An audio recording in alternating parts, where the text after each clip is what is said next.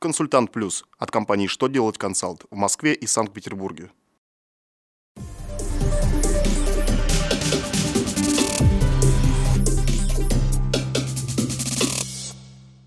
Вы смотрите новости на канале «Что делать ТВ» в студии Екатерина Ремезова. Здравствуйте! В этом выпуске вы узнаете, какую статистическую отчетность нужно представить по итогам 2014 года, что изменится в сфере государственного контроля предпринимателей, каким образом может быть ограничено пользование социальным жильем. Далее подробнее.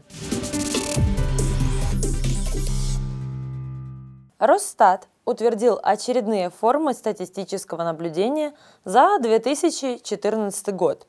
Так, не позднее 20 января 2015 года все юридические лица, кроме субъектов малого предпринимательства, должны представить в территориальные органы статистики сведения о численности и заработной плате работников.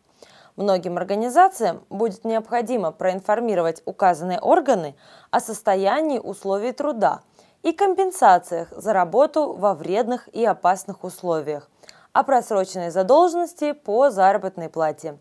Некоторым компаниям предстоит отчитаться об использовании информационных технологий, программного обеспечения, об оказании услуг в данной сфере, а также сообщить иные сведения.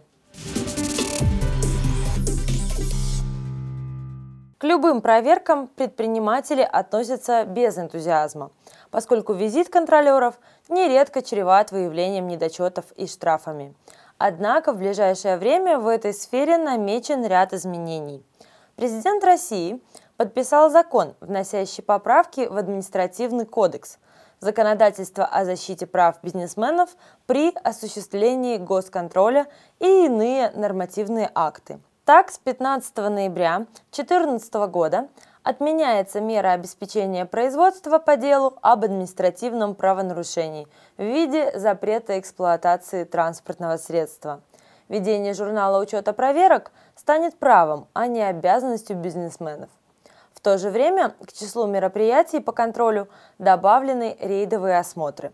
Их будут проводить в отношении различных объектов, включая земельные участки и транспортные средства. На рассмотрение в Госдуму поступил законопроект, ограничивающий число лиц, которые могут быть зарегистрированы в неприватизированных квартирах. Авторы документа отмечают, что зачастую недобросовестные наниматели социального жилья стремятся прописать к себе как можно больше родственников и таким образом повысить свои шансы на расширение жилплощади.